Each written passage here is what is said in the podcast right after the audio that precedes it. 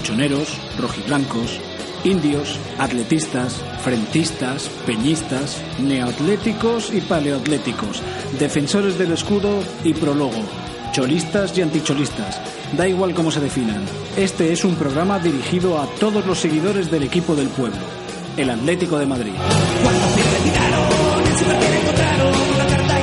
Soy su anfitrión, Eduardo de Atleti, y esto es...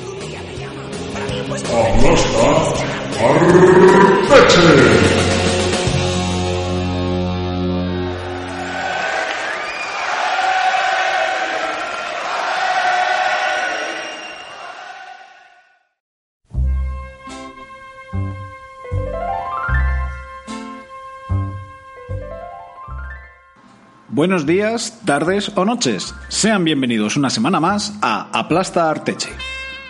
Un mes se ha cumplido desde la emisión de nuestro primer programa y, además de estar agradecido por la buena respuesta que ha tenido, como saben, realizamos una serie de encuestas en Twitter para conocer sus opiniones. Como resultado de estas encuestas, vamos a hacer unos pequeños cambios en el programa, dando entrada a nuevas secciones, así como despidiendo a otras. De momento, despedimos el Rincón de Pensar, pero damos la bienvenida a otra sección que descubrirán a lo largo de este programa.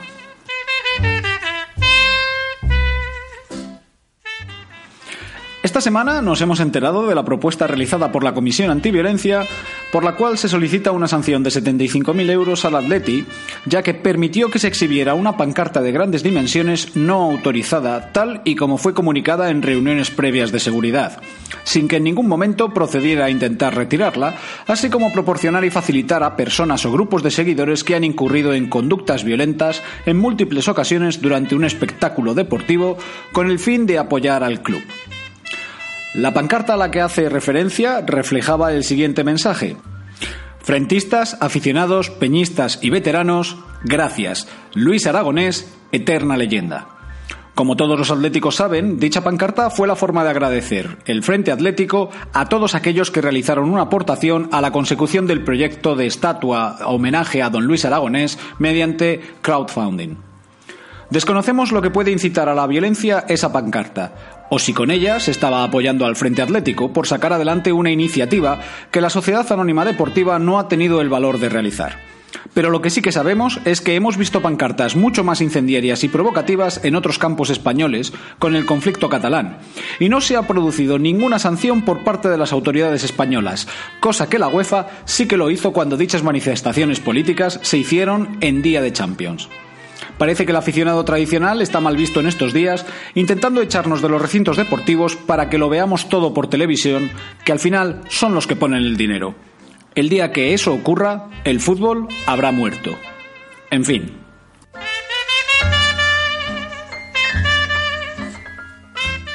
El Atleti el pasado sábado en el Metropolitano logró una victoria por 2 a 0 frente al Athletic Club, con goles de Saúl en el 36 y Morata en el 82. Esta victoria le dejaba cuarto en la clasificación a un punto del líder, el Granada Club de Fútbol. El martes, en jornada intersemanal de liga, frente al Deportivo Alavés, el Atleti empató a uno con gol de Morata en el 70 y el empate por parte de Lucas Pérez, mediante un golazo. Este empate deja al Atleti con 20 puntos en la tabla de clasificación a 3 o 2 puntos del líder dependiendo del resultado del Granada Fútbol Club. Su próximo partido será el sábado 2 de noviembre a las seis y media en el Estadio Sánchez Fijuán frente al Sevilla Club de Fútbol. El equipo femenino logró una nueva victoria, esta vez fuera de casa, frente a la Real Sociedad por 1 a 4, con goles de Charly Corral en el minuto 3, Tony Dugan en el minuto 31, Ángela Sosa en el 72 y Lacey Santos en el 82.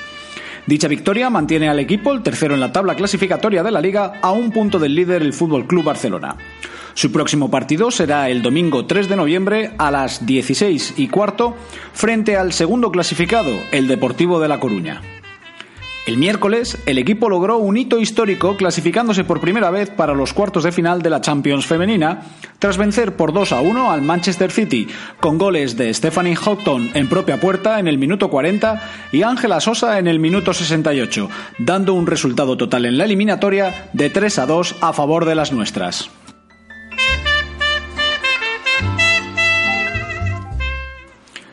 El madrileño el pasado sábado logró una victoria por 3 a 2 frente al Sporting de Gijón B, lo que le mantiene segundo en la clasificación a 5 puntos del líder, puesto que le clasifica para disputar el playoff de ascenso a la segunda división. Su próximo partido será el domingo 3 de noviembre a las 12 de la mañana frente a la Unión Deportiva Ibiza en casa.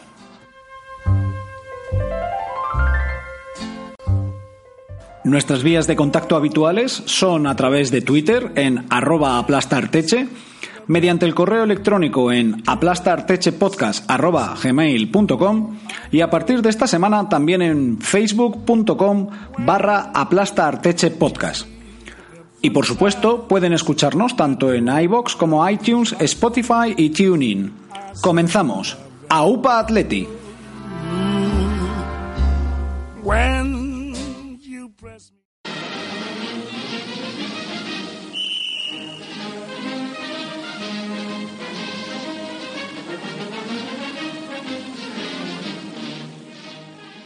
Esta semana estamos de estreno. A partir de ahora, cada vez que oigan esta melodía, será señal de que comienza una sección que hemos venido en titular Al besar la red un gol de Ayala. ¿De qué vamos a hablar en esta sección? Pues nadie mejor que nuestro amigo Muros para contárnoslo, pues él será el principal conductor de la misma. Hola Muros, cuéntanos. Hola Eduardo. Bueno, pues estamos aquí para esta nueva sección, como comentas, al besar, un gol, al besar la red un gol de Ayala en la que vamos a hablar no solamente de noches grandes eh, europeas y, del campeonato nacional en el Calderón, sino como de, anécdotas, curiosidades y futbolistas que han vestido nuestra camiseta. Lo que quisiéramos en esta sección básicamente es rememorar esos grandes momentos, incluso algunos que han sido pequeñas derrotas en nuestra historia, pero también, sobre todo, nos gustaría que la gente más joven se familiarizase con, la historia rojiblanca, que es algo que nos hace sentir al Atlético de Madrid en el día a día. Me parece que es un acercamiento muy importante a la historia atlética para que los más jóvenes que no hayan podido conocerla se empapen de ella y sepan que el Atleti no es únicamente los triunfos de los últimos años del Cholo e incluso desde Kiko, eh, desde Kiko, perdón, desde Quique Sánchez, sino que hay muchas más cosas y, muchos desiertos por lo que hemos pasado. Eh, ¿De qué vamos a hablar hoy? ¿De qué partido vamos a hablar hoy? Pues hoy nos remontamos a la temporada 93-94. Eh, un Atlético de Madrid que comenzó con dudas, ya incluso con un cambio de entrenador. el equipo había empezado con Jair Pereira, el brasileño que con los malos resultados y un problema familiar fue, fue destituido y cogía el equipo Ramón Armando Heredia, el Cacho Heredia. Nos vamos a la jornada nueve, Vicente Calderón, Atlético de Madrid-Barcelona, 30 de octubre de 1993. El Barcelona llegaba como líder.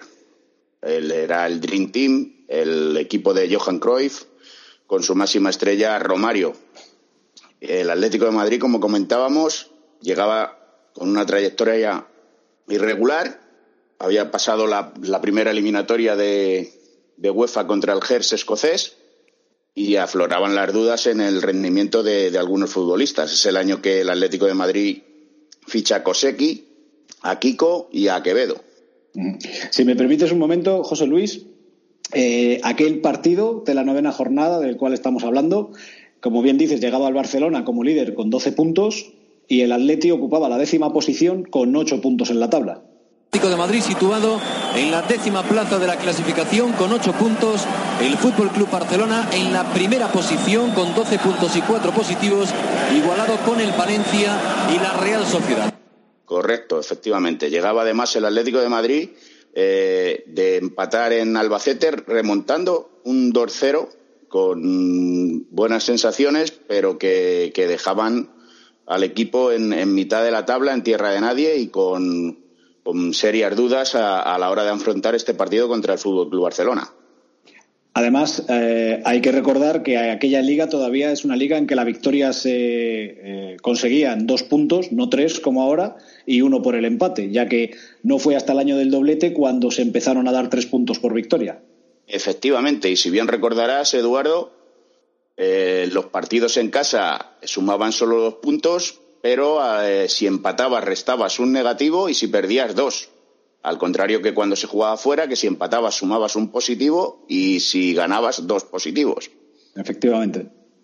Somos ya un poco mayores, Eduardo. Sí, sí, ya, ya peinamos canas. Todavía tenemos la suerte de tener el pelo y peinar canas.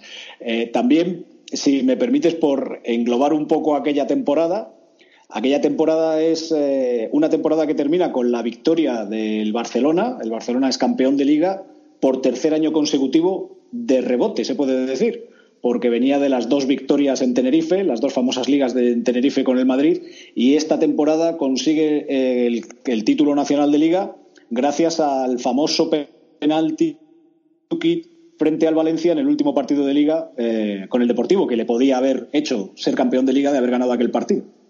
Efectivamente, eh, es un Barcelona que luego, después, justo la semana después de ese partido que comentas en la que el Depor falla el penalti y el Barcelona le gana al Sevilla de don Luis Aragonés, eh, pierde la final de la Copa de Europa contra el Milán 4-0. Efectivamente, menudo repaso que le dio el Milán. Uf, eso la verdad es que ha sido uno de los partidos que recuerdo de, mayor superioridad de un equipo sobre otro. Aquel Milán de Arrigosaki y compañía. No, era el Milán ya ah, de Capello. Este ya era, el de Capello, es cierto, es cierto. Es cierto. Capello de Sallí, me acuerdo, el, despliegue de Sallí aquella noche fue espectacular.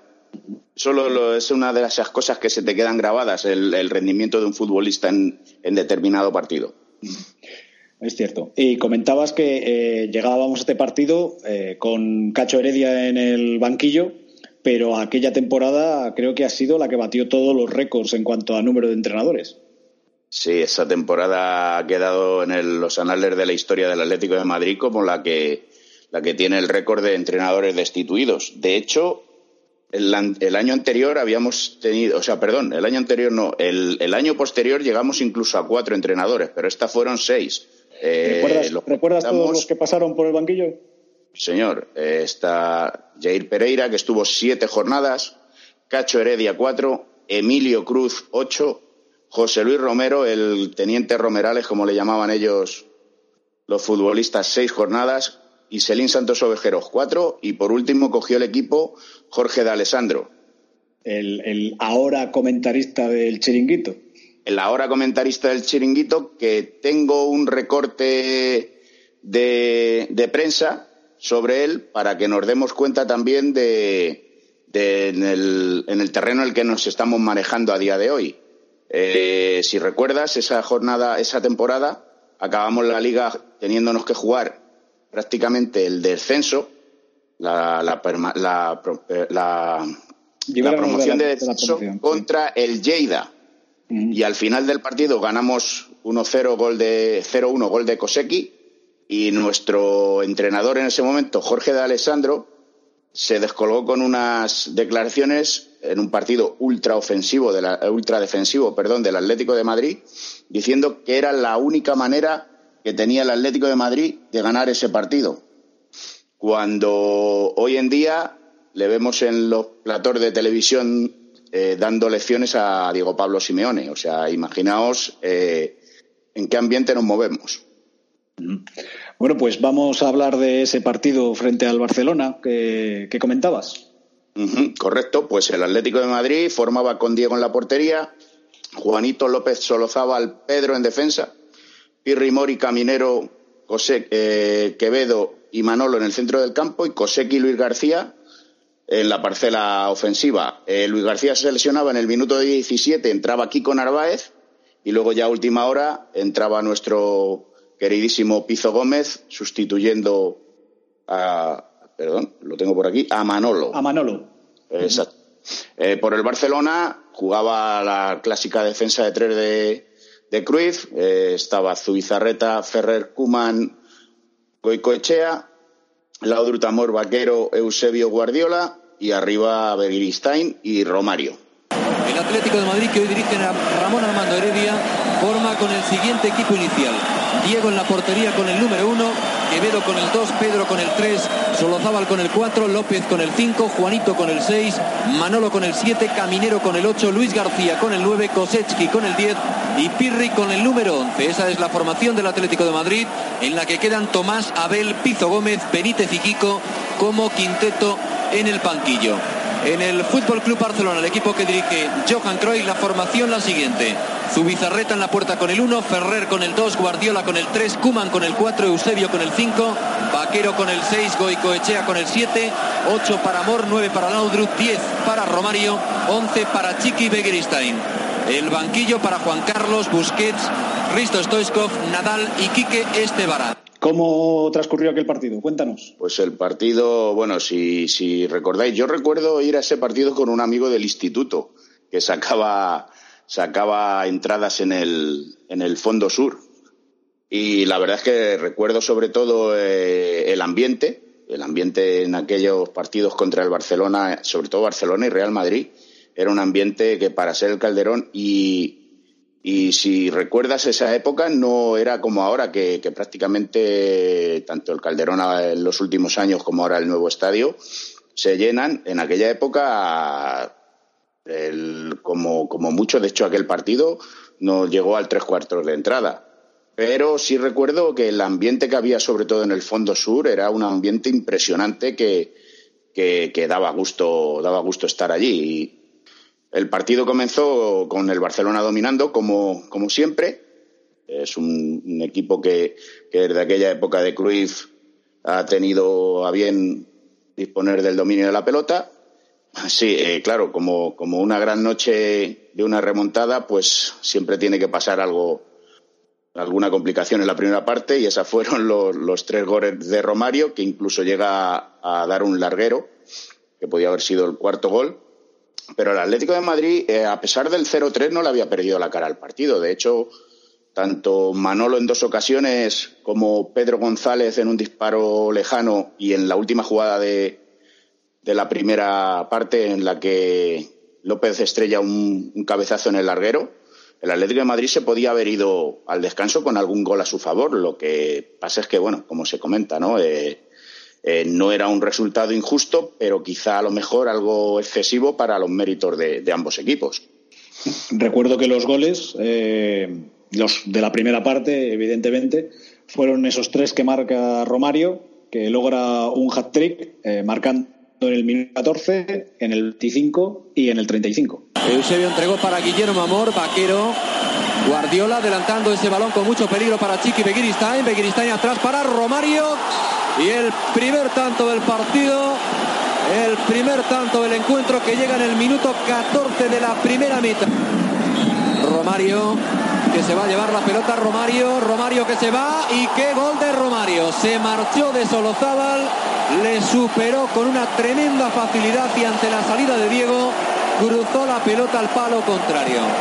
Otra vez Romario, Romario que va a disparar, gol de Romario, gol de Romario 0-3 y ya nos vamos al descanso y cuando yo recuerdo en la retransmisión televisiva que a la salida del túnel de vestuarios eh, entrevistan a Kiko. Exacto, el delantero gaditano eh, eh, igual en una imagen en la que hoy en día es, es imposible ver y es que los, tanto los futbolistas como los entrenadores hablaban con los reporteros de prensa de a pie de campo en, en el descanso o cuando había, cuando había un cambio. Eso a día de hoy es imposible. Lleva resultado a favor. ¿Qué tenéis que hacer ahora?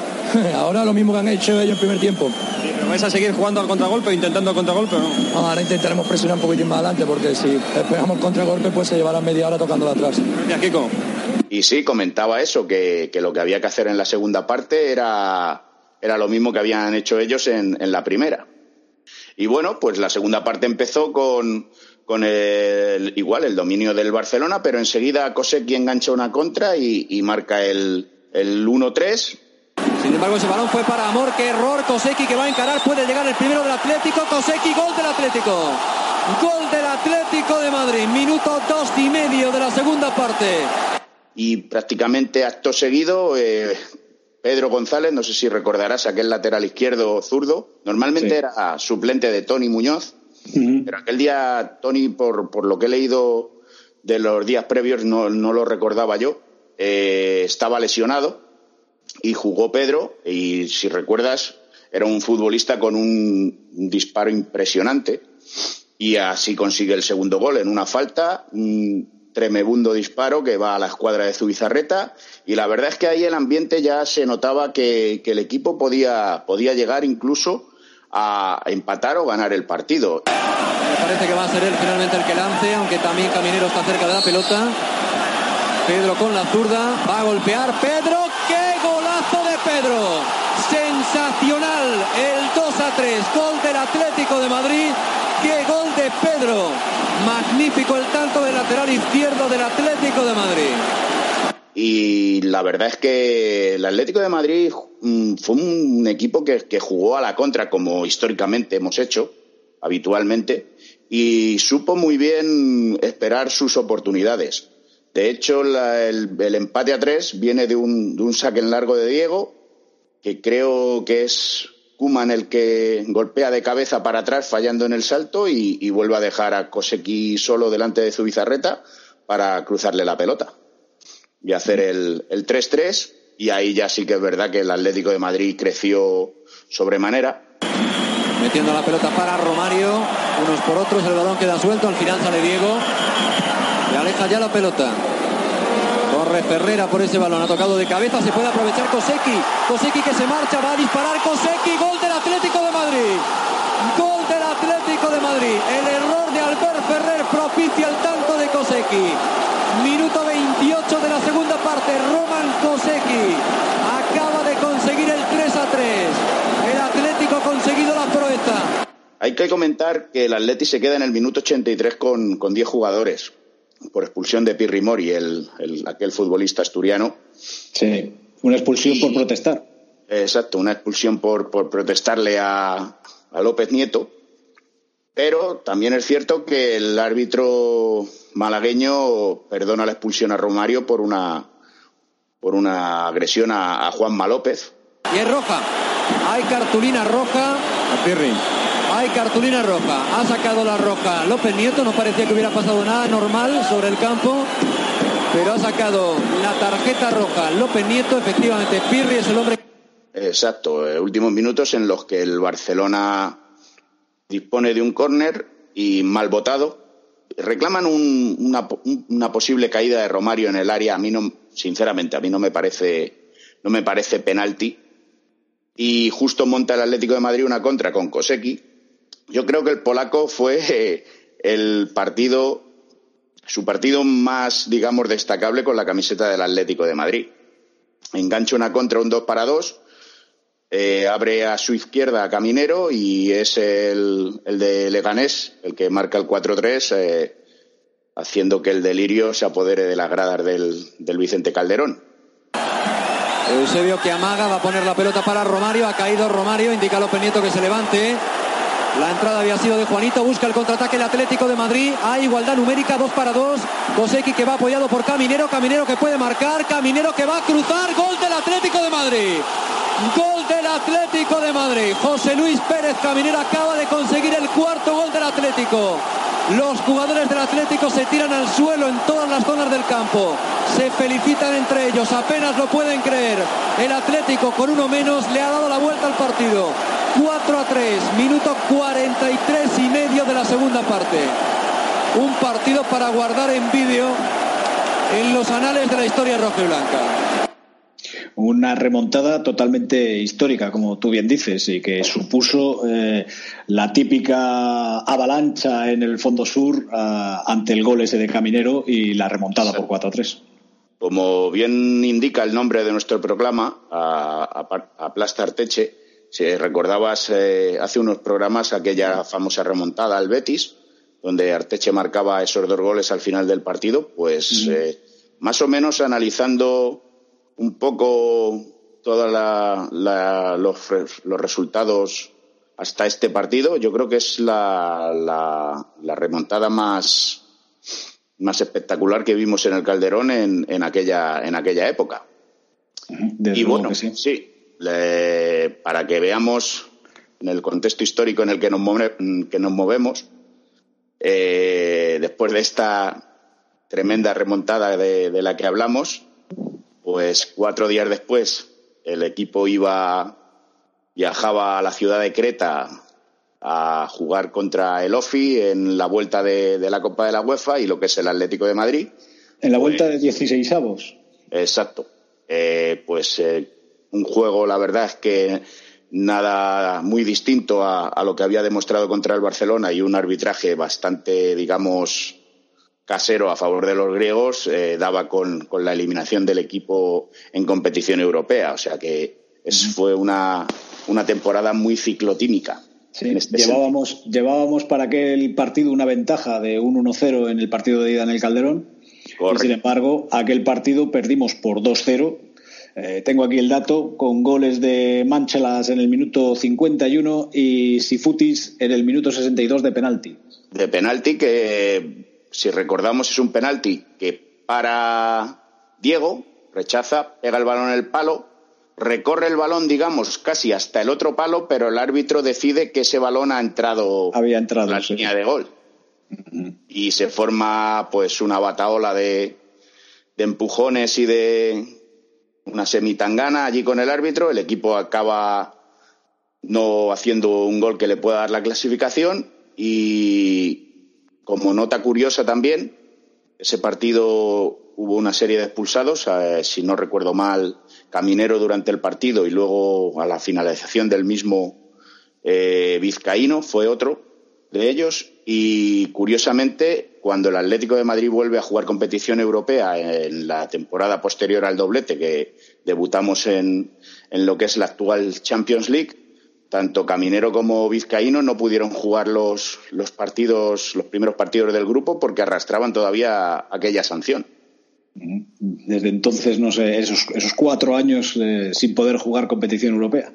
Efectivamente. O sea, para que veamos eh, eh, de, dónde, de dónde venimos, sobre todo los que hemos vivido esa época, que el Atlético de Madrid tuvo un tiempo en el que no solamente no se clasificó para competición europea, sino que incluso si como hemos recordado, eh, había años en los que en septiembre-octubre el equipo estaba fuera de competición europea, en aquel caso en la Copa de la UEFA. Pues como para, para ir finalizando, comentar que esa temporada, como hemos comentado al principio, acabó con el equipo sufriendo en la parte baja de la tabla, eh, hasta la última jornada con la victoria contra el Rayo Vallecano en el Calderón no pudo certificar la permanencia, eh, estuvo jugándose la, promoción de descenso, eh, aquello que se jugaba entre los últimos clasificados de primera división contra el tercero y el cuarto de, segunda, que, en ese momento era la verdad es que una situación complicada.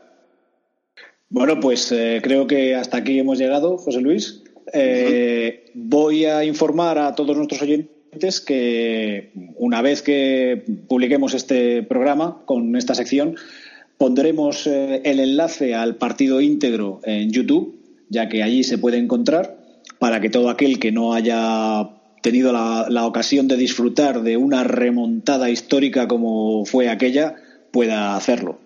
Eh, Efectivamente. Y si me permites, Eduardo, eh, comentar a nuestros oyentes que, bueno, para, para la siguiente, el siguiente programa donde esté la sección, esta de, historia sobre el Atlético de Madrid, vamos a enlazar a, dos de nuestras grandes leyendas en un hilo conductor que nos llevará también a, conocer a, dos campeones del mundo.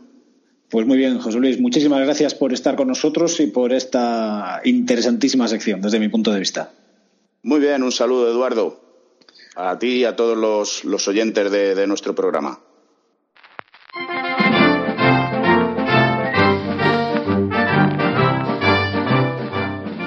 Ha llegado el momento de la tertulia en Aplasta Arteche. Hoy contamos, como siempre, con cuatro atléticos de bien para hablar en rojo y blanco. En primer lugar, está con nosotros Señor Padre, colchonero de Allende del Mediterráneo, apasionado de Yamiro Cuey que hace su debut en estas lides, aunque no en el mundo de los podcasts. Le pueden ustedes encontrar en Twitter bajo el nick arroba señor-padre y en su podcast musical Confusión, del cual dejaremos un enlace en nuestra cuenta de Twitter cuando publiquemos este programa. Bienvenido, señor padre. Bien hallado, don Eduardo. Un placer compartir aquí tertulia con, con cuatro grandes atléticos y nada, me ha llegado ahora la cajita de, cervezas que le sueles mandar a Miguel Oshí. Es correcto, ¿no? Me, la puedo, me las puedo tomar. Se las puede usted beber íntegramente porque don Miguel está, está, ahora mismo está de baja, así que puede usted cubrir su puesto y beberse sus cervezas. Perfecto. También he sacado del horno ahora una pizza cuatro quesos, que yo creo que viene al pelo para, para la tertulia de hoy. Perfecto, pues entonces la degustaremos mientras eh, debatimos. Damos también la bienvenida a la tertulia, que no al podcast, a nuestro amigo Guille, el Robin del dúo dinámico que forma con Batman, su compañero e inseparable Pizo, al que mandamos desde aquí un cariñoso saludo, en la elaboración de sábanas de ánimo desde la grada y en otros lugares. Don Guillermo, arroba WillyCrack9, sea usted bienvenido. Pues muchísimas gracias y, nada, eh, contentísimo de volver a estar presente en tu, en tu espacio atlético y sobre todo pues con, con estos cuatro hermanos atléticos como yo, como yo les digo. No es mi espacio, es nuestro espacio, puesto que esto es un espacio para todos los atléticos. Así que eres tan bienvenido tú como todos los demás. Esta semana repite con nosotros como contertulio don Alejandro, colchonero, frentista, espero que no nos multen por decir esto, aficionado asiduo al Atleti en cualquier forma, en cualquier forma, incluso del equipo femenino, y reconocido luchador por un Atleti de sus socios. En Twitter, arroba Alejandrito1969 y recién venido del campo de juego de ver la victoria de las chicas en Champions, don Alejandro. Muy buenas noches. Pues muy buenas noches, don Eduardo, a este programa Vintage. Eh, vintage como su presentador y Vintage como todos los que participamos en ello. Un abrazo, compañeros. Y por último, en presentación, eh, tenemos aquí a don Ignacio, que le hemos rescatado brevemente de la nevera para cubrir hoy el cupo de contertulios y al que prometemos desocupar tan rápido como sea posible para que disfrute de su sueño reparador. Arroba nunca dejes de creer. Hola, Ignacio. Buenas noches, don Eduardo. Aquí estoy, tratando de ganarme la titularidad cual Vitolo. Llevo dos partidos seguidos, el tercero ya seguro que no lo juego. Eh, todo depende de si te rompes o no. ya vine roto. Muy bien. Bueno, hechas las presentaciones, eh, vamos a entrar en materia. pero antes de entrar en materia, quiero haceros un pequeño resumen de, informativo para que veáis cuál es la situación actual del equipo y cuál era la situación del equipo durante las últimas siete temporadas en las que Simeone eh, está en el banquillo. Tras 11 jornadas disputadas, en la temporada 2012-2013 llevábamos nueve victorias, una derrota y un empate, lo cual supone 28 puntos. En la temporada 13-14, en la cual fuimos campeones de liga y finalistas de Champions, a estas alturas llevábamos 10 victorias, una derrota y cero empates, lo cual supone 30 puntos. En la temporada 14-15 llevábamos a, tras 11 jornadas, 7 victorias, 2 derrotas y 2 empates, lo cual da 23 puntos. En la 15-16, los mismos números que en la temporada anterior, es decir, 7 victorias, 2 derrotas y 2 empates, los mismos 23 puntos. En la temporada 16-17, 6 victorias, 2 derrotas, 3 empates, lo cual nos da 21 puntos. La temporada pasada, que parecía que fue una temporada con un arranque muy malo, Teníamos a estas alturas seis victorias, cero derrotas y cinco empates, lo cual nos dan 23 puntos. Y a día de hoy, el Atleti lleva cinco victorias, una derrota y cinco empates, lo cual hace 20 puntos que le tiene dentro de los equipos que se clasifican para Champions y a tres puntos del actual líder, que es el Barcelona, pendiente de que dispute su partido mañana el Granada. Me gustaría que me dierais primero vuestra opinión con respecto al juego que vimos el sábado frente al Athletic Club y, a lo que vimos ayer en, eh, en, Vitoria frente al Alavés. Vamos a darle la palabra al primer recién llegado, al señor padre. Bueno, a ver, yo creo que el partido de contra el Athletic se resume pronto, ¿no? Partido serio, eh, victoria muy clara por 2 a 0 y yo creo que en la línea de los otros dos partidos así más claros de esta temporada que fueron el de Mallorca y Lokomotiv. O sea, partidos en los que casi ni, ni se suda viendo al equipo, ¿no? Es decir, eh, una línea mm, muy clara y muy firme. Luego, si pasamos ya al partido de ayer del Alavés, pues bueno, la primera parte, en mi opinión, fue terrible, ¿no? Y yo creo que es lo que de lo que más estamos pecando en esta temporada, que es eh, tirar las primeras partes en la mayoría de partidos. Que eso supone que, claro, que luego ya vas un poco a remolque. Te ves forzado, si estás 0 a 0, a apretar más. Si vas por detrás, ya a remontar. Y yo creo que es lo que más nos está condenando en cuanto a después conseguir resultados, ¿no? Partidos como el del Celta, el del Valladolid, el del Valencia, el de Alavés, pues son muchos puntos perdidos que luego hace que si repasas las temporadas anteriores como has hecho ahora, pues la diferencia es importante. Muy bien. Eh, Guille, ¿cuál es tu opinión? Bueno, eh, el partido de contra el Athletic Club, pues yo creo que la primera, la primera parte eh, estuvo bastante controlada. A partir de la parada que, que hace Black, el paradón espectacular que, que, bueno, que últimamente, bueno, no últimamente, siempre estamos acostumbrados a este tipo de acciones de, del esloveno eh, y algunos, algunos pasajes de, la primera parte que, en, los que sí que sufrimos un poco más, eh, pero bueno, luego la segunda parte eh, creo que, que, fuimos muy, muy superiores. sobre todo en la efectividad al contragolpe, que es, que es marca de la casa de, de Simeone y, bueno, pues eh, creo que fue un muy buen partido. Eh, que eh, ayer mm, no se vio, evidentemente, porque bueno, también hay mucha carga, mucha carga de partidos.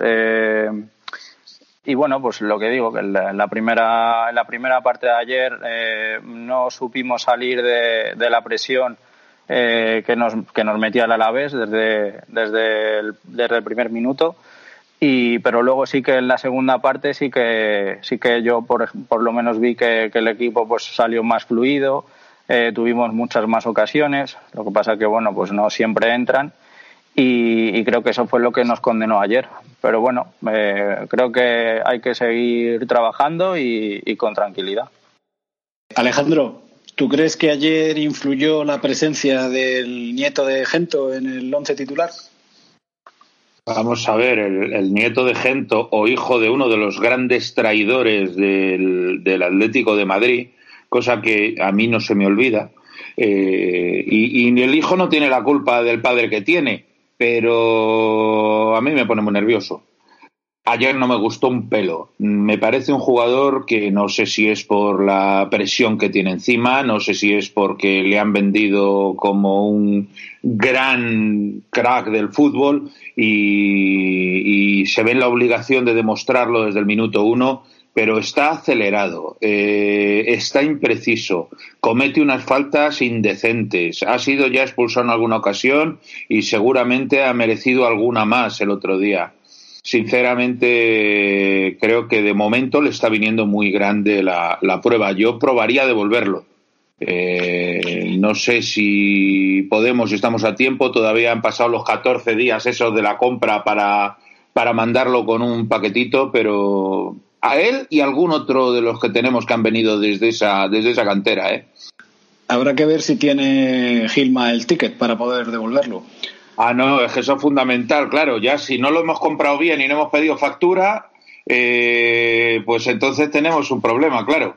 Pero hay que, es que las cosas para poder hacer hay que pedir factura, pagar el IVA y ese tipo de cosas, ¿no? Y luego entonces sí, tienes un título que te permite defenderte. Pero claro, si hacemos las cosas como las suele hacer aquí mi amigo, pues no nos van a admitir la devolución, claro.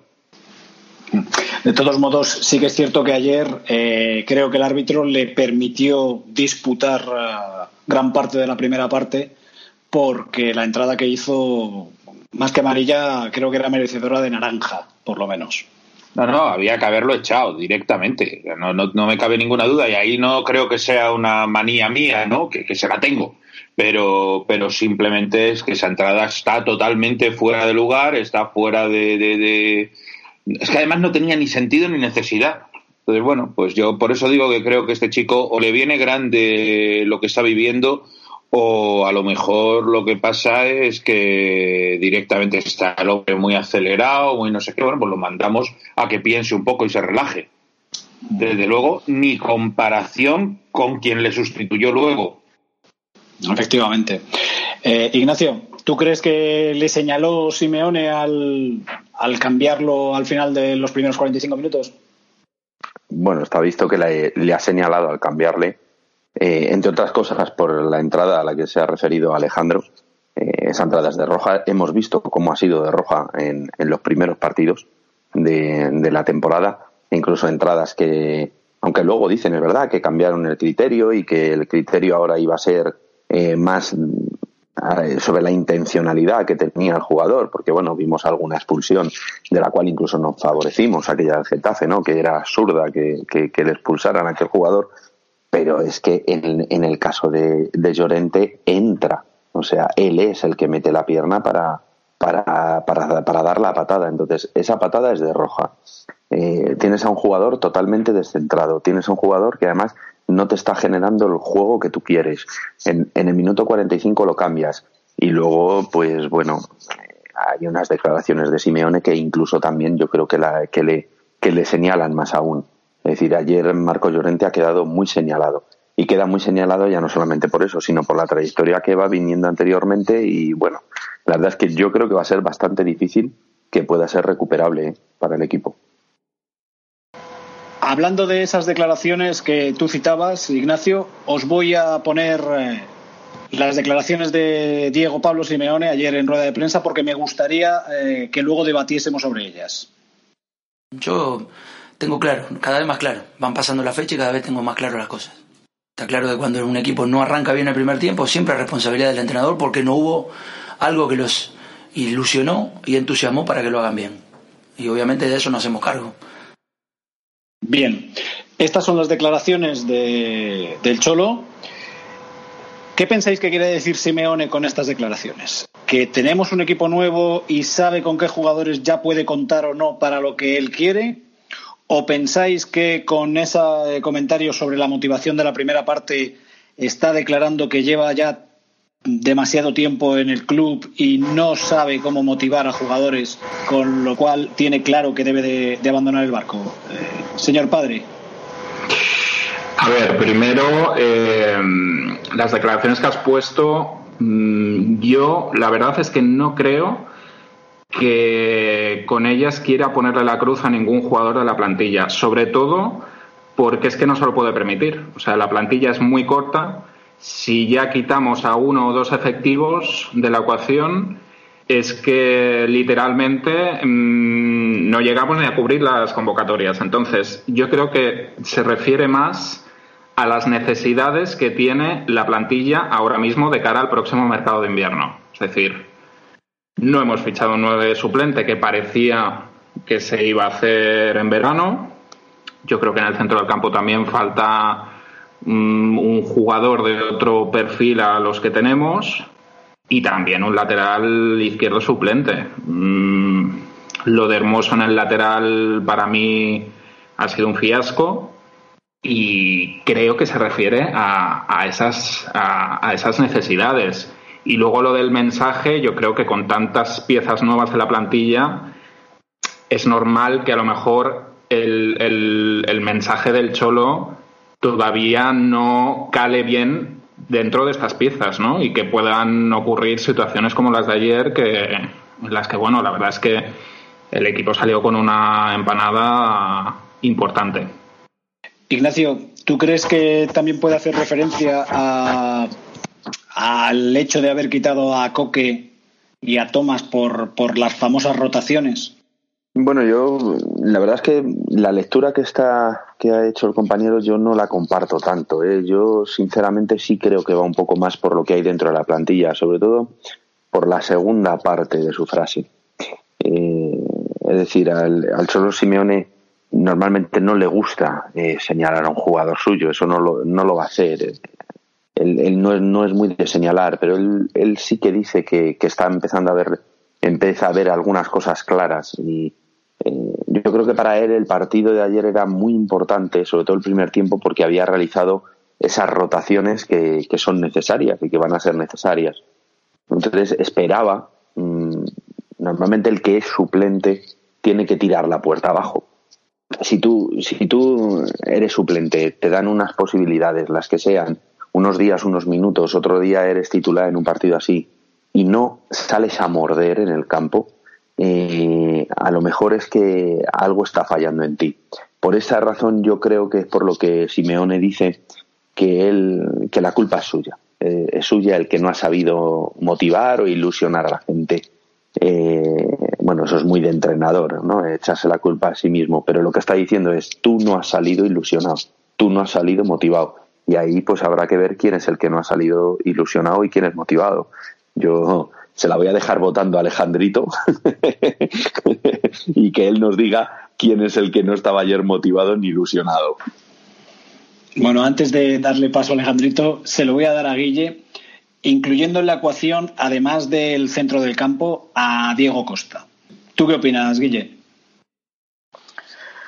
A ver, yo mm, lo que yo pienso es que eh, no podemos olvidar que la defensa es totalmente nueva. Y, bueno, eh, venimos de una época en la que eh, la defensa era, digamos, nuestro, nuestro mayor ataque, por así decirlo, y, esa defensa ha sido la misma durante muchísimo tiempo. Ahora es totalmente nueva, hay que, hay que encajar muy bien las piezas, pero sí que es verdad que, que como él dice, que él va viendo cosas yo creo que lo que intenta él hacer con, esas declaraciones es dar un toque de atención público a esa gente que no está teniendo una continuidad en el equipo eh, y que no juega con tanta asiduidad para que para que espabilen.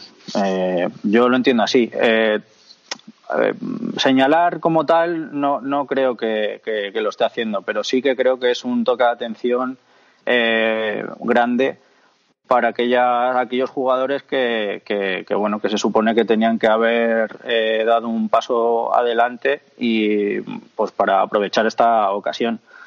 En cuanto a Diego Costa, pues eh, creo que todos queremos a Diego Costa, pero, pero la realidad es que Diego Costa no está. Y no está y se le nota por, por los gestos que tiene, por, Mm, se le nota que no está a gusto, eh, sus compañeros no, no le encuentran, no conectan y, la prueba está en que, bueno, eh, jugó ayer eh, el, toda la primera parte y no le encontraron y fue salir Morata y, meter el gol. Entonces se le ve, se le ve pues mm, a disgusto, no se le ve, no se le ve cómodo y es un problema porque, como bien ha dicho antes el, el compañero, eh, no tenemos un nueve suplente eh, como tal. Entonces necesitamos que, que, Costa eh, que vuelva, aunque yo sinceramente creo que va a ser muy difícil. Alejandro.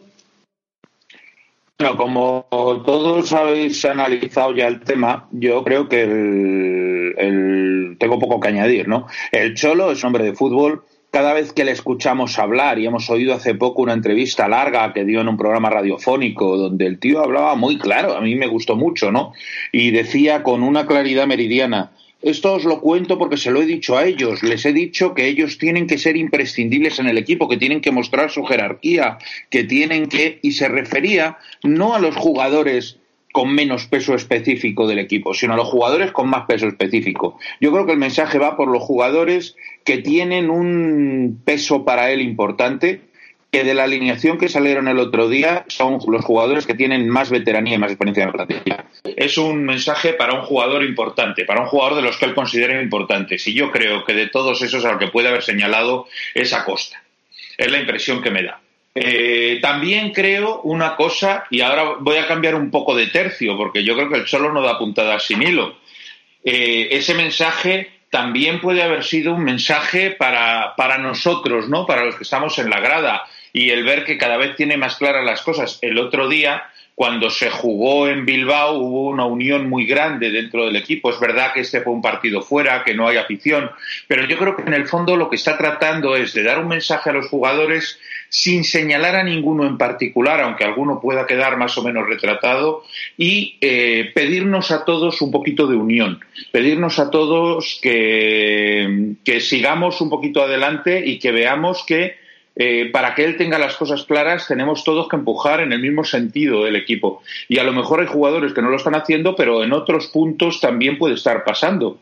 Y desde luego la grada es uno. Muy bien. Eh, yendo un poco sobre esto último que tú comentabas de los mensajes del Cholo y lo que habéis dicho con antelación todos, Creo que todos recordáis aquellas declaraciones de Simeone reiteradas en más de una ocasión con respecto a lo de los minutos de calidad.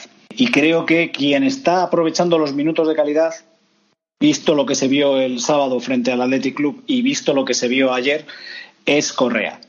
Guille, ¿qué opinas tú sobre la incorporación de Correa al, al once y, cómo se está entendiendo con Morata? Bueno, ya lo vimos ayer. Eh, creo que se están compenetrando muy bien, se están entendiendo, eh, se están buscando. Correa sabe eh, las cualidades que tiene, que tiene Morata y, viceversa. Entonces, bueno, mm, quiero recordar que, que, bueno, que Correa no ha estado jugando con asiduidad en su posición natural. siempre le hemos visto partiendo desde, desde un costado y, tenemos que recordar que él es delantero.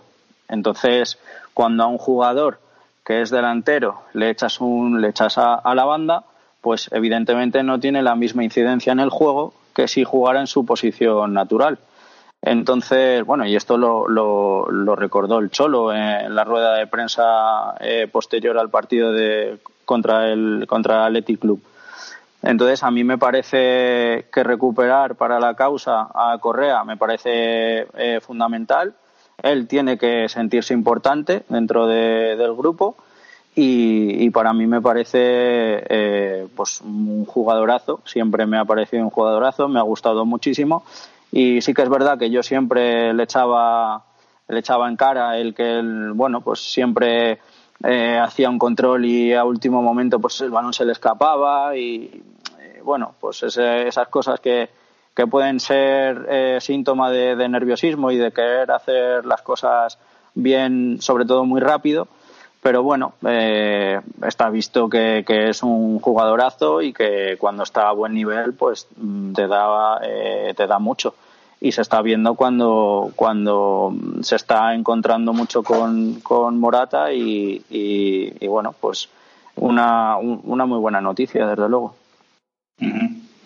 Eh, señor Padre, a pesar de esa buena unión que estamos viendo entre Morata y, Correa, eh, lo que nos sigue fallando es eh, la definición para poder cerrar los partidos. Sí, está claro. A ver, mm, nos falta gol, pero por todas partes, ¿no? Mm, Joao creo que lleva dos en liga, Morata tres eh, y Costa uno, ¿no? Además de penalti. Eh, yo de Costa quería decir que, mm, evidentemente todos estamos viendo que, le está costando mucho, que, está un poco fuera de la dinámica del equipo.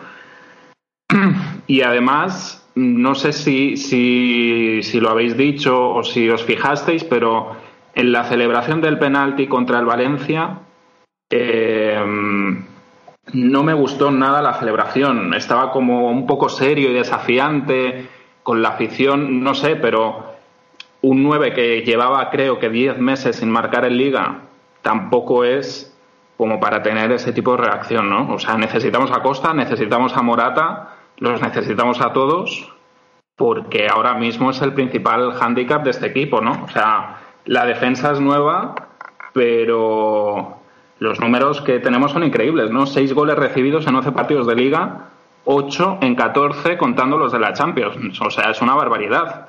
El problema ahora mismo no es la defensa y sí más el centro del campo y la delantera. O sea, yo espero que Morata ahora la racha que ha cogido que le dure y espero que Joao se recupere lo antes posible, Yo creo que es muy interesante el, tema, el tema de Correa porque lo que decía, lo que decía Willy, ¿no? No ha jugado a su posición y además la posición de interior yo creo que es era muy perjudicial para él porque es una posición de mucho desgaste físico y donde los errores que, que Correa por su, por su estilo de juego comete errores se ven mucho más, ¿no? Y creaban situaciones a veces comprometidas para el equipo. Entonces yo creo que Correa arriba nos puede dar muchas cosas, sobre todo sociedades con Morata o, incluso con Costa, y esperemos que, que el tema del gol vaya mejor. ¿Tú crees que, aparte del tema de, Correa, ayer se nota muchísimo tanto la entrada de Thomas como la incorporación de, Coque después de los pitos y el buen partido que hizo frente al Athletic Club? La guardia pretoriana, esa que nunca falla, en la que confía el, cholo firmemente, ¿no? Y que, y que recurre a ella cada vez que es necesario. Ayer cuando en el partido pintan bastos y en esa primera parte las cosas se ponen difíciles, eh, son los dos jugadores con los que cuenta para, para revertir la situación y de hecho eh, la revierte y la mejora es evidente, ¿no? Y, hay un cambio muy significativo en el juego del equipo, en la actitud, en la velocidad, en prácticamente todo. Pero yo entiendo también otra cosa de, que estabais comentando sobre lo de Correa, ¿no? Eh, el Cholo toda la vida lo ha dicho, desde el primer día que llegó le gustaba Jurado. ¿Por qué? Porque Jurado me da cosas diferentes que nadie más me da. Luego eh, llega Arda y me gusta Arda porque me da cosas diferentes que nadie más me da. Y ahora mismo yo creo que él tiene claro que en esta plantilla hay dos jugadores que le dan cosas que nadie más le da, que son Correa y Joao Félix. Y no hay más. Mm, el resto son jugadores de mono de trabajo, de, de, estajistas, que son magníficos futbolistas, magníficos peloteros, pero ese perfil que quiere el Cholo, que en un momento dado es absolutamente desequilibrante, como pasó en el partido de ayer, en el gol que marcamos, que, que viene precisamente de ese desequilibrio y de ese, ese jugar diferente y rápido, pues al final te lo dan estos futbolistas. Entonces tú tienes tu guardia pretoriana que te sostiene el equipo, pero luego confías en el talento del que hace cosas diferentes para ganar. Este tipo de futbolistas el solo los quiere en la banda, en el centro, delante, los quiere en todos los lados y siempre encuentran un hueco en el equipo porque para eso son importantes.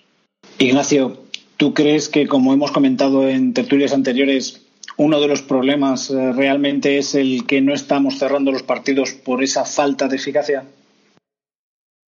Uh, no veas lo que me estuve acordando ayer de nuestro querido Muros, que en la última tertulia pues hablaba de eso precisamente, ¿no? El, no terminar de cerrar los partidos, el, fallar esas ocasiones, nos ocurrió con el Getafe, nos ocurrió con el Leganés, eh, luego la gente se, eh, se, se, pregunta o se preocupa de la, de la ausencia de gol y la verdad es que es un problema acuciante y de difícil solución con lo que ahora mismo tenemos. ¿eh?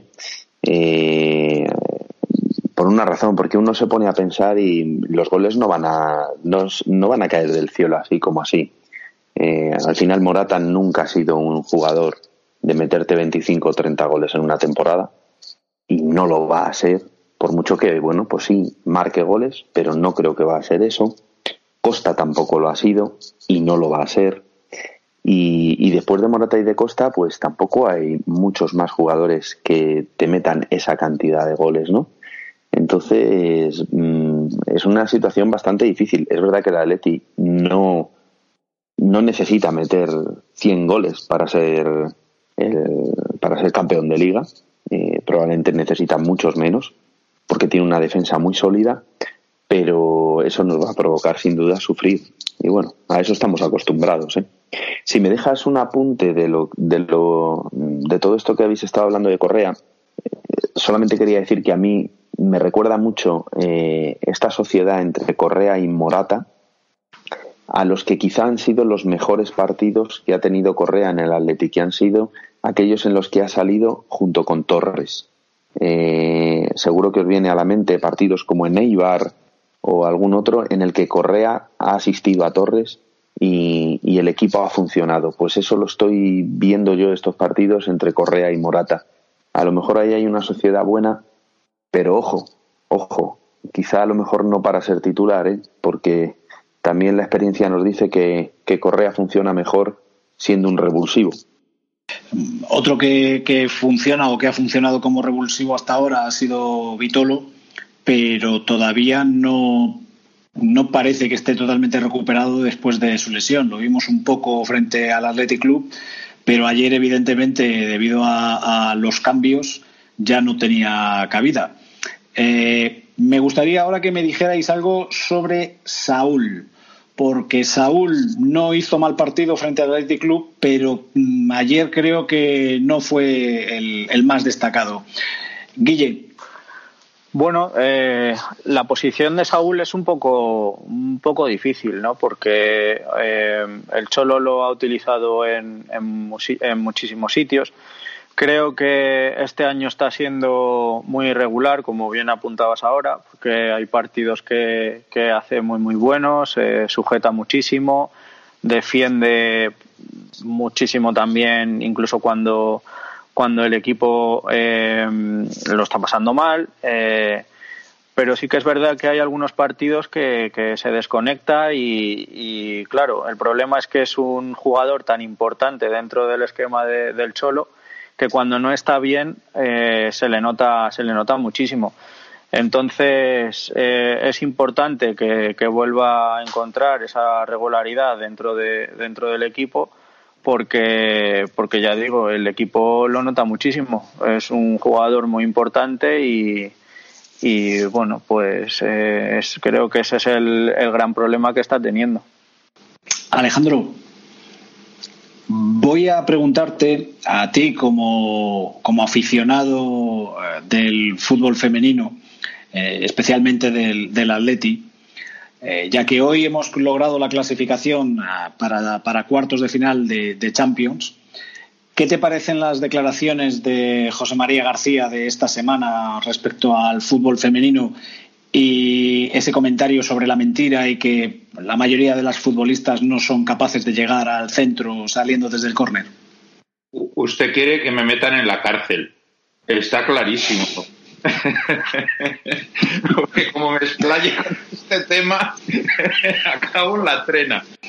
No, no. Eh, usted sabe que eh, desde aquí nos centramos en el Atleti y, cuando sea el próximo parón de selecciones vamos a hacer un especial eh, o, femenino. Pero creo que es un tema de candente actualidad las declaraciones de esta semana. Por eso le pregunto a usted y posteriormente le voy a preguntar a Ignacio, que también es eh, fiel seguidor del, del Atlético Femenino. Vamos a ver, yo le voy a empezar por decir algo que hablaba precisamente hoy en la grada con una persona a la que quiero mucho, que es Natalia Freire, ¿no? La de Porteca, que, que lo hablaba precisamente en la grada y ella me decía, eh, pues estaba enfadada, claro, con las declaraciones, eh, me decía, claro, es que dice que es que llenan los estadios porque no cobran y en realidad si nos cobran porque nos cobran en el abono. Yo, yo voy más allá, ¿no? Yo he visto jugar a José María García, porque José María García empezó como jugador del interview, que le daban el bolilla para que él luego en el programa de radio hablase del, del interview y diese publicidad al fútbol sala. Le hablo del Pleistoceno, pero es que yo soy ya también muy mayor. Y le puedo asegurar una cosa, cualquiera de las chicas, cualquiera, la que peor ha jugado hoy, de las chicas que han salido al campo, y las llamo chicas con todo el cariño, de las jugadoras que han salido al campo, juega infinitamente mejor de lo que jugaba José María García. Voy a decir una cosa con, con claridad y además es lo que pienso. Cualquiera que a estas alturas del siglo XXI esté cuestionando el deporte femenino es un troglodita. Es decir, es verdad que las jugadoras de fútbol pues están ahora mismo empezando, por lo menos en España, a desarrollar este deporte. Ha habido pocas niñas que han jugado hasta ahora y las jugadoras que hasta ahora han salido son muy buenas, pero son una selección entre muy poca masa de jugadoras. Las nuevas generaciones ya no están haciendo eso. Y nos pasará como en otros deportes, como pasa en baloncesto, como pasa en atletismo, como pasa en tenis o como pasa en tantos y tantos deportes, que terminarán saliendo grandísimas jugadoras. Pretender compararlas con el deporte masculino no tiene ningún sentido porque hay una cuestión evidente de fuerza física. Pero que a estas alturas me venga eh, el, uno de los grandes culpables, y además lo voy a decir así, de que Gil llegase al Atleti de Madrid venga discutiendo la calidad de las jugadoras de fútbol femenino, lo que se merece es el más profundo de los desprecios. O que hagamos como hicieron las jugadoras del Sporting, que es decir, es que no llegan ni a la portería en los corners. A ver cuántos jugadores de primera división tiran los corners como Ángela Sosa. Y son capaces de tirar los corners desde, desde la pierna mala, vamos a decir así, con la parte exterior del pie y meter goles olímpicos. Porque no hay muchos, ¿eh? Ignacio. Bueno, don Eduardo, usted me va a buscar la ruina, ¿eh? Después del comentario que, pretendo hacer, pues no sé, probablemente voy a, voy a ser una persona eh, odiada por alguno o me retirará en el saludo, vaya usted a saber el qué. A ver, sí, yo veo el fútbol femenino. Eh, bueno, no veo el fútbol femenino, veo al equipo femenino del Atlético de Madrid, que juega al fútbol, porque no es fútbol femenino, es fútbol. Eh, y defiendo el que las chicas jueguen al fútbol. Solo faltaba. A ver si ahora va a venir aquí alguien a decir qué es lo que pueden hacer o dejar de hacer. Eh, yo soy padre de, de, una niña y ojalá mi hija el día de mañana sea futbolista, por supuesto, del Atlético de Madrid. No se me vaya a ir al tacón. Eh, pero, pero yo no es que quiera entender las palabras de José María García porque me parecen equivocadas, erróneas, eh, carentes de, toda lógica. Además, creo que son de una persona que es que yo creo que ni siquiera ve eh, partidos de, fútbol de equipos femeninos. Porque decir que la mitad o que la, gran mayoría de las chicas no llegan desde el córner hasta, hasta el área, pues eh, es ridículo. Estamos viendo, lo acaba de decir Alejandro, como Ángela Sosa, bueno, es que cada córner de Ángela Sosa es una ocasión de gol para el Atlético de Madrid. Ojalá tuviéramos en el primer equipo alguien que pusiera los córners como Ángela Sosa, claro, a nivel masculino, muy bien. A lo mejor me dice, pero es que no lleva la potencia que lleva un córner sacado por tripié. Ya claro, nos ha jorobado. Pero es que eso pasa en todo tipo de deportes. Ni un corredor de 100 metros lisos va más lento, una corredora de 100 metros va más rápido que un corredor de 100 metros, ni en, ni en ningún tipo de deporte. Otra cosa es, otra cosa es, y ahí es donde va el mi pero, mi pero, es el, el hecho en sí de que, de que, bueno, quizá a lo mejor se pretende eh, dar una mayor visibilidad de la que luego la audiencia pueda tener. Es decir, a mí me gusta ver el, los partidos del Atleti, me gusta ver los partidos del, del, Atleti femenino porque es el Atleti y todo lo que tenga rayas roja y blancas me encanta, ¿no? Pero, pero es verdad que parecería, y, entiéndaseme lo que voy a decir, otro deporte. Es decir, eh, es otro nivel. Ya está. Entonces eso o te gusta o no te gusta. Y yo reconozco que hay una gran parte de la sociedad que pueda pues no terminar de gustarle porque el nivel es otro. Ya está, es así de sencillo. Cuando llegan los Juegos Olímpicos, vemos a las chicas que juegan al balonmano, a todas estas. Eh, me viene el nombre ahora mismo de Marta Mangué, pero recuerdo otro, otras porque las he estado viendo cuando hemos jugado en Juegos Olímpicos y luego pasan otros cuatro años y no te acuerdas de ellas. Y no es que no te acuerdas de ellas porque el nivel mediático eh, es que les apague la luz, no, sino porque al final tampoco, a lo mejor tienes ese mismo tirón. También les voy a decir una cosa, tampoco se ve balonmano masculino. Balonmano, eh, baloncesto, pues otro tanto, pasa lo mismo. Y con el fútbol femenino, pues yo creo que tienen una seria dificultad y la van a tener una seria dificultad para ponerse a un cierto nivel, ¿eh? para estar a un cierto nivel creo que va a haber una, una seria dificultad en ello. Señor padre, ¿Puede usted llegar a pensar que, las declaraciones de José María García, él, que es un fervoroso eh, defensor del fútbol sala, habida cuenta de que es presidente del, del antiguo Interview, vienen enfocadas con respecto a que ese espectro mediático que estaba ocupando el fútbol sala lo está empezando a ocupar ahora el fútbol femenino y entonces ha salido a defender lo suyo? Hombre, es posible, ¿no? Eh, el fútbol sala yo creo que cada vez tiene menos repercusión mediática y, bueno, yo la verdad es que hace tiempo que no veo una retransmisión de fútbol sala, por ejemplo. Aquí en Palma tenemos un, equipo muy bueno que en los últimos años siempre ha estado entre los tres o cuatro mejores y, sé que, la, que les cuesta mucho a los clubes de, fútbol sala, ¿no? Y evidentemente esta atención que está, que está, que está absorbiendo el fútbol femenino, en, yo creo que principalmente desde, desde, la temporada pasada y esta temporada con el infausto tacón, pues eh, evidentemente le resta, le resta puntos a, a otros deportes. Y ahora ya os voy a mm, introducir el último tema, eh, completamente distinto a esto de, del fútbol femenino, y es que me gustaría que, como muchos de vosotros habéis estado en la grada de animación y, sois frentistas, ¿qué os parece la propuesta de sanción de antiviolencia de 75.000 euros por aquella pancarta que se exhibió en el Fondo Sur en el partido contra el Celta de Vigo, en la cual se agradecía las donaciones que se habían hecho en la plataforma de crowdfunding para lograr erigir la estatua eh, a don Luis Aragonés. Eh, Guillermo.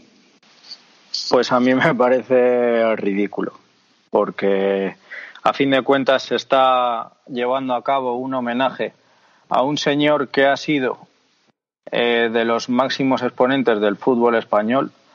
Eh, no sé, es que al final pones el foco en, un tema que, no tiene nada, no, no puede sacar nada de ahí. No, ahí no hay violencia de, ningún tipo. No es una pancarta que reivindique nada, eh, como puede ser lo que está pasando en Barcelona. Estamos acostumbrados a ver, incluso ahora más, con toda la movida que hay, eh, pancartas eh, mm, con unas ideologías políticas eh, absurdas y, en fin, que no tienen nada que ver con el deporte, y una pancarta que lo único que hace es agradecer a todo el mundo que recordemos, no solo gente del Atlético de Madrid ha donado, ha habido gente de otras de otros equipos que también han donado han donado para que esa eh, estatua se erija. Entonces, eh, me parece mm, fuera de lugar, me parece una gilipollez, con perdón, y, y, nada, es que no, no, encuentro más, más calificativos. Es, eh, para mí, la palabra que, que mejor la define es ridículo. Ignacio. Sí, la verdad es que, bueno, pues es ese tipo de incongruencias que te encuentras, como cuando han sancionado a alguien por levantarse la camiseta y, encontrarse un mensaje en la camiseta de debajo o, u otro tipo de cuestiones eh, parecidas, ¿no? Y que, y que luego pues te encuentras que por negociar por un jugador en plena temporada y demás ponen una sanción de 300 euros que si me apuras hasta la podemos pagar entre tú y yo, ¿verdad? Eh, pues claro, esto, habría que rascarse el bolsillo pero y quitarse algunos eh, privilegios, pero creo que podríamos llegar a, pagarlas. ¿eh? Totalmente. Entonces, la verdad, la sanción es fuera de lugar. Y a mí lo que, lo que más me cabrea en todo esto, sin duda alguna, es el, el silencio del club. Yo no sé si verdaderamente bueno, han, hecho algo o han dicho algo, pero no ha llegado. El eh, club, el club emitió un comunicado. Emitió un comunicado, pues la verdad es que ese sí que, pues ahí lamento no haberlo leído, pero, pero vamos, no, no lo había oído, sin duda alguna. Voy a darle el turno a, señor padre y mientras tanto busco el comunicado. Yo creo que, que es una afrenta más a la institución pues como la sanción por, por el tema de Griezmann o como otras que, que, lleva aguantando el club los últimos años. El problema es ese, que nunca el club ha levantado la voz para defender sus derechos. O sea, es, completamente absurda eh, esta sanción de antiviolencia por, por, es que simplemente cita al, a los frentistas, es que ni siquiera al Frente Atlético, sino a los miembros que, que, han participado, ¿no? Es que no hay por dónde cogerlo y no sucedería con otros clubes. Entonces, es, es lo de siempre, que aquí es muy difícil que los que lo tienen que hacer defiendan los intereses del club. Bien, antes de darle eh, turno a Alejandro, que creo que tiene bastante que opinar, voy a leeros el comunicado del club para que veáis que el club ha salido, pero ¿cómo ha salido? Ante las graves acusaciones realizadas por la Comisión Permanente de la Comisión Estatal contra la Violencia, el Racismo y la Xenofobia y la Intolerancia en el Deporte, el Atlético de Madrid quiere expresar su sorpresa e indignación, ya que nuestro club colabora estrechamente con las fuerzas y cuerpos de seguridad del Estado. Es pública y notoria la ausencia de incidentes en todos los encuentros disputados en el estadio Wanda Metropolitano desde su inauguración, gracias al operativo de seguridad adecuado y ajustado al nivel de riesgo y a la afluencia prevista de espectadores en cada partido, y a las ventajas que ofrece la tecnología disponible con la implementación de avances como la huella biométrica, 100 cámaras de alta resolución, 150 cámaras de vigilancia adicionales y más de mil pantallas para facilitar mensajes informativos y de seguridad. En las actas de partido realizadas por el coordinador de seguridad dependiente del Ministerio del Interior, en los siete encuentros oficiales disputados esta temporada, no se recoge ninguna de estas graves acusaciones sobre las reiteradas desobediencias y la falta de colaboración con las fuerzas y cuerpos de seguridad del Estado. El Atlético de Madrid siempre ha ofrecido la máxima colaboración con las fuerzas y cuerpos de seguridad del Estado y mantiene una comunicación permanente con ellas, respondiendo a cualquier petición de información que se le solicita desde cualquier organismo competente. Así lo demuestran los múltiples correos electrónicos en los que periódicamente el club intercambia información, como por ejemplo el número de personas que se desplazan a otros estadios. Del listado de todos y cada uno de los socios que compran entradas para partidos fuera de casa, de los datos que permiten identificar a cualquier socio a requerimiento policial y de cualquier otra solicitud de información.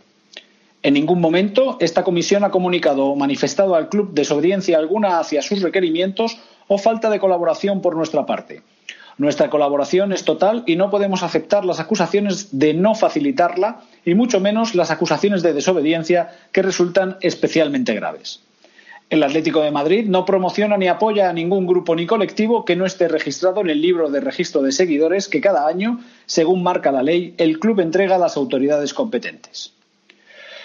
Ante la gravedad de las acusaciones recogidas en el comunicado anteriormente mencionado y a la falta de veracidad de las mismas, además de recurrir la sanción en caso de que ésta sea firme, el Atlético de Madrid va a solicitar una reunión inmediata con los máximos responsables de esta comisión, del Consejo Superior de Deportes y del Ministerio del Interior para manifestar nuestro malestar e indignación y pedir explicaciones al respecto.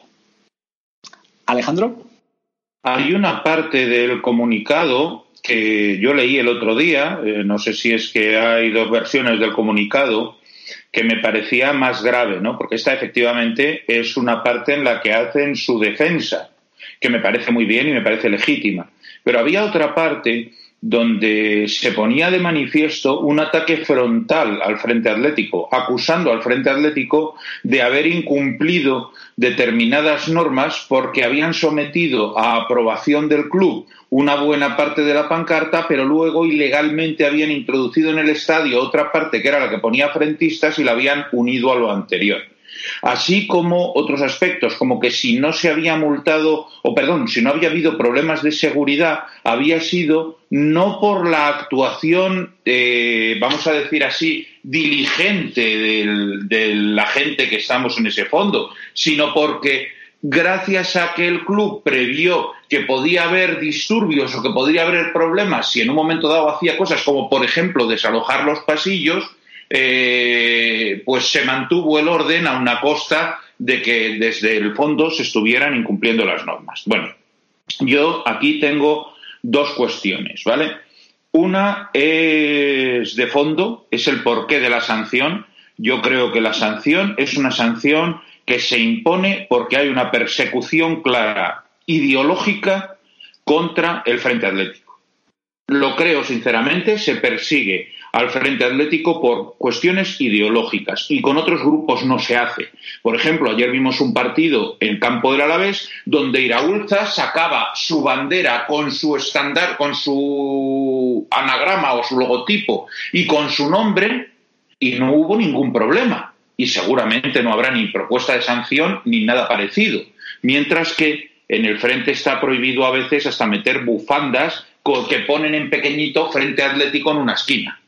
Entonces, yo ahí creo que hay ese problema por un lado. Y segundo, creo, y esto me parece lo más peligroso del todo, que el club, en ese comunicado más extenso que, yo leí el otro día, ataca y ataca a la línea de flotación del grupo, ataca a la línea de flotación del frente. Creo que el club está deseando poder quitarse ese barrillo que tiene en el trasero, que es el frente atlético ¿Por qué? Pues simplemente porque no lo puede controlar como ellos quisieran. Y evidentemente eso le está ocasionando al club una serie de eh, inconvenientes, de trastornos y ante cualquier excusa se van a lanzar. Y a mí, sinceramente, me preocupa, porque en el fondo, y esto ya lo intentaron después de aquellos incidentes que hubo con aficionados del Deportivo de La Coruña y de otros grupos, ya intentaron convertir la grada de fondo sur del, Calderón en lo que es la grada flan de los vikingos. Y señores, perdónenme, eso no, por favor. El Frente Atlético, con sus aciertos, con sus errores, con todo, es necesario ahora mismo. El otro día hemos visto que gracias al trabajo que se hizo desde el Frente Atlético y que hizo el speaker del Frente, Hispania 1982, eh, todo el estadio coreó al unísono y estuvo todo el estadio empujando al equipo.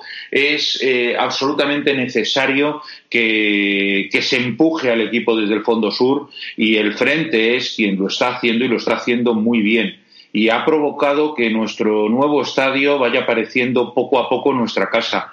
Y me da la impresión de que desde el club se va a intentar eh, cercenar. Pero bueno, es una opinión, la lanzo ahora y, esperemos que esté totalmente equivocado. A mí me gustaría añadir, si me lo permites, eh, don Eduardo, eh, vamos a ver, la pancarta reza frentistas.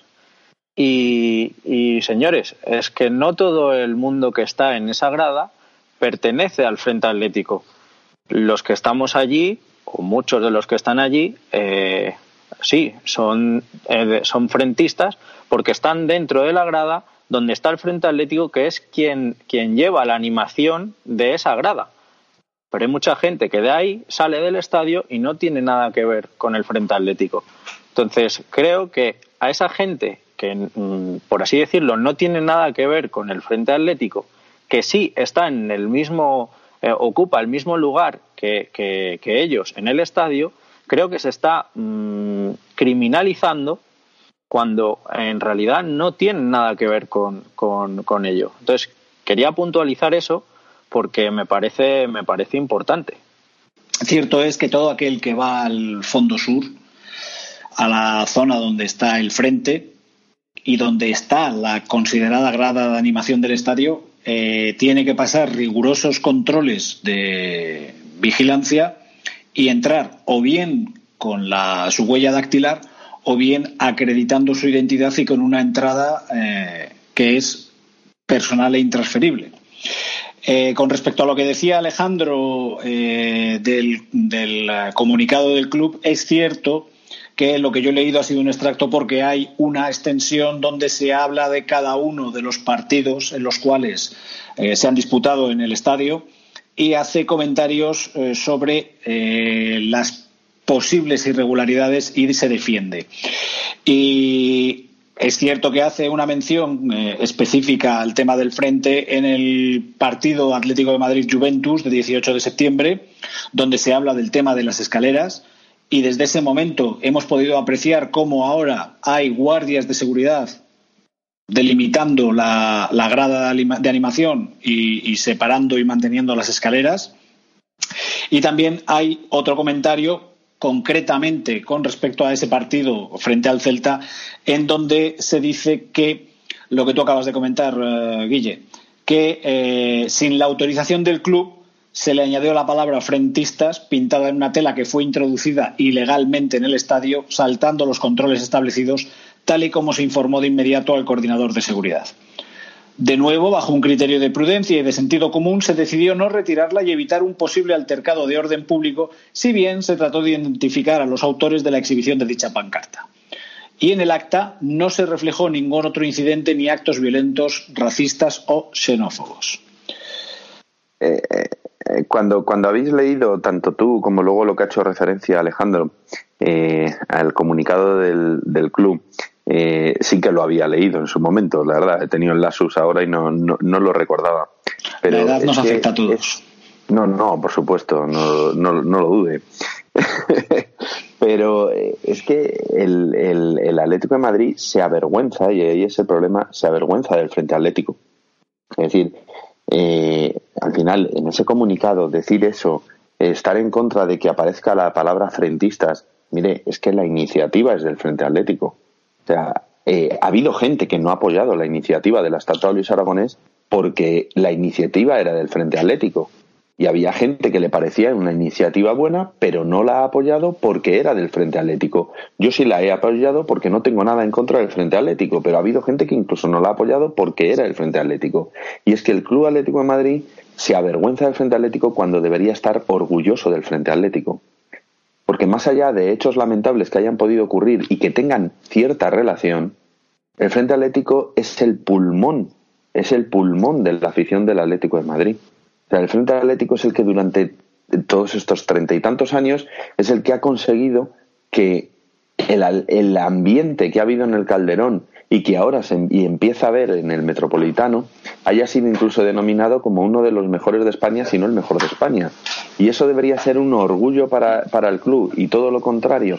Lo que pretenden al final es, como está diciendo Alejandro, tener una serie de, pues eso, de cheerleaders en el, en el campo, ¿no? Que es, que es lo que vemos en, otra, eh, en otros lugares cercanos en Madrid. Muy bien. Pues hasta aquí ha llegado nuestro tiempo para la tertulia. Eh, muchísimas gracias a los cuatro por haber estado con nosotros y haber compartido parte de vuestro tiempo y conmigo y con los oyentes. Y espero que la semana que viene podamos eh, volver hablando de una victoria frente al Sevilla. Un placer, don Eduardo. No, no, que muchas gracias por la invitación y que Forza Leti. Me lo ha quitado la boca. Sí, gracias. Bueno, espero repetir si, si se da la ocasión. Y nada, Forza Atleti y, gracias a todos. Ha sido, ha sido un placer.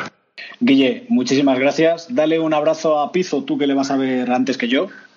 ¿eh? Y, muchas gracias por haber estado aquí con nosotros. Nada, el abrazo de tu parte y, nada, gracias a ti por, por invitarme y bueno, ya sabes, eh, siempre que lo necesites, aquí, aquí estaré.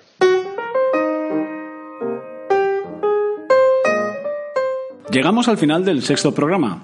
Esperamos que les hayan gustado las nuevas secciones y regresar la próxima semana con tres puntos desde Sevilla. Síganos en nuestras redes sociales, en Twitter arroba aplastarteche, en Facebook Aplasta Arteche Podcast y suscríbanse en la plataforma que más les convenga en iBox, Apple Podcast o Spotify. Y si les gusta nuestro programa, hagan correr la voz. Les deseamos un feliz Halloween y un feliz Día de Todos los Santos a todos ustedes. AUPA Atleti.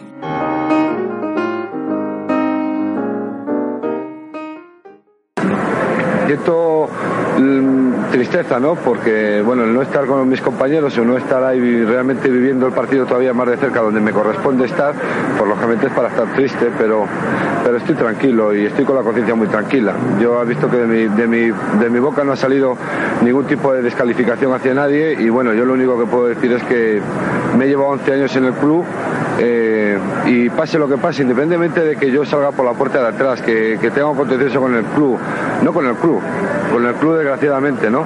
Pero siempre seguiré siendo del Atleti y siempre le defenderé a muerte. Soy más antiguo que algunos que dicen que soy muy atlético. presidente, por ejemplo.